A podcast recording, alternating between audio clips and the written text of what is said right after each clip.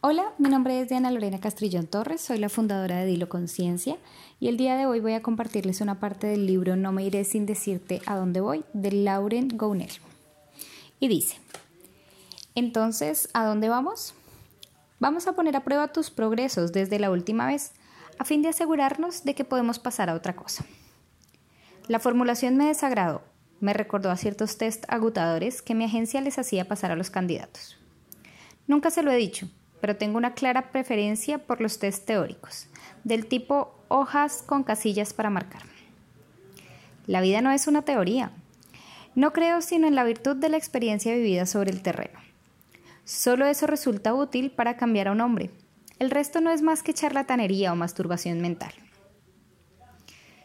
Entonces, ¿qué me ha preparado hoy? Pregunté fingiendo cierto aplomo, aunque no las tuviese todas conmigo. Bueno, digamos que vamos a cerrar este capítulo cambiando de tercio. Cambiando de tercio. Sí, vamos a pasar de la panadería de Maruja a una prestigiosa joyería. ¿Está de broma? Dije temiéndome que desgraciadamente no lo estaba en absoluto. De hecho, no hay gran diferencia entre ambas. Por supuesto que sí, no tiene nada que ver. En ambos casos, tienes que tratar con alguien que está ahí para venderte algo. Es lo mismo, no veo dónde está el problema. Lo sabe muy bien, no se haga el loco. La principal diferencia está en tu cabeza. Pero si yo nunca he puesto un pie en una gran joyería, no tengo costumbre de ir a esa clase de sitios. Pues algún día hay que empezar. Hay un comienzo para todo. El lugar me hará sentirme incómodo, antes incluso de que abra la boca. No voy a poder. ¿Qué te molesta en concreto? dijo esbozando una sonrisita divertida. No lo sé, esa gente no tiene costumbre de recibir a alguien como yo. No sabría muy bien cómo comportarme. No hay un código en particular, es una tienda como cualquier otra, salvo que es más cara que las demás. Además, eso te da derecho a ser más exigente. El Mercedes se detuvo al borde de la acera. Estábamos en lo más alto de los campos elíseos. Vladi accionó las luces de emergencia. Miré fijamente delante de mí, imaginando que mi cadalso debía de encontrarse a mi derecha, justo allí al alcance de la vista. Prefería dejarme hipnotizar por los carros volviendo sobre la plaza de Letoile, como cientos de hormigas enloquecidas cambiando de dirección a cada obstáculo sin tocarse nunca. Me armé de valor y giré lentamente la cabeza hacia la derecha.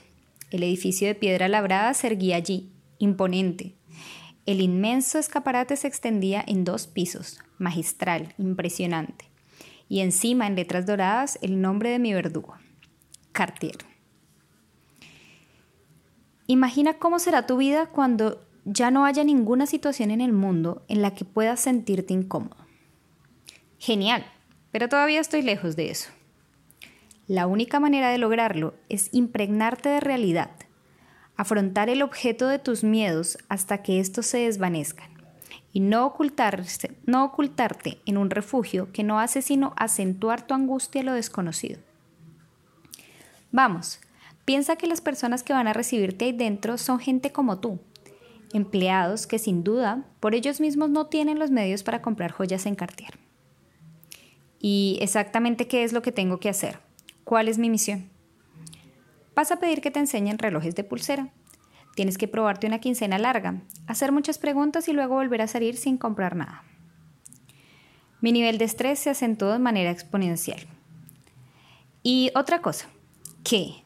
Cogió su teléfono móvil, marcó un número y un tono discreto resonó entre su bolsillo interior. De él sacó un pequeño aparato de color carne, pulsó un botón y el tono se interrumpió. Ponte esto en la oreja. Así escucharé tus proezas y tú podrás oírme también si tengo algo que decirte. Estaba desconcertado. ¿Qué es todo esto? Ah, y una última cosa. Aún más, diviértete. Es el mejor consejo que puedo darte. Si lo consigues, está hecho. Deja de tomártelo todo tan en serio.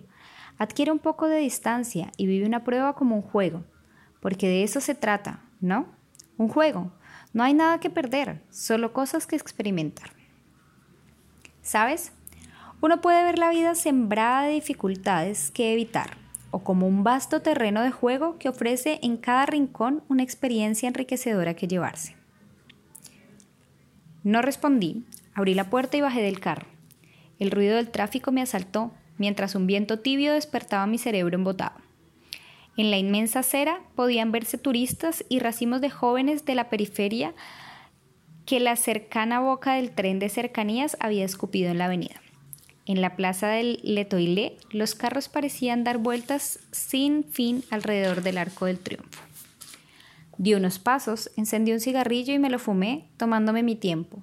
Con un poco de suerte, la policía acudiría enseguida a echar al Mercedes de allí. Dubreuil había hablado de test. Decía que quería evaluar mis progresos. Eso significaba que los consideraba insuficientes. Sin duda me prescribiría otras, otras penosas tareas para las próximas semanas. Para librarme de ellas tenía que armarme por completo de valor y lograr una actuación satisfactoria. No tenía elección.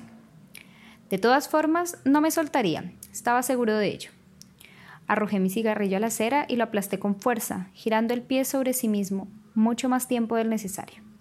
Alcé la mirada hacia la pared de cristal de aquel templo de lujo y un escalofrío me recurrió a la espalda valor y altura. Bueno, pues esa era la parte que quería compartirles el día de hoy. Me parece que la enseñanza es muy interesante. Es de verdad darnos la oportunidad de ver nuestro día a día como un juego, como una realidad que nosotros podemos cambiar, que nosotros eh, podemos más bien como entrar a cambiarla en cualquier momento. Estamos a veces muy acostumbrados a pensar que en medio de esta rutina ya no hay nada que cambiar, que es levantarse y hacer lo mismo todos los días. Pero puede que la misma actividad, si le impones un poco de ti, sea completamente diferente.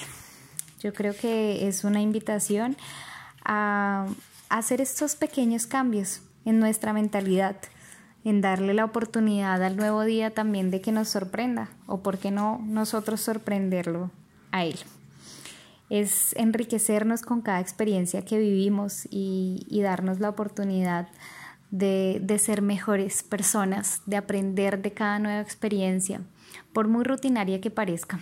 A veces simplemente, no sé, cambiar la actitud con la que entramos al transporte público, sonreírle a un desconocido, ser un poco más amable de lo que somos normalmente o simplemente no estar embebidos en el teléfono celular, sino darnos la oportunidad de ver las personas que están a nuestro alrededor.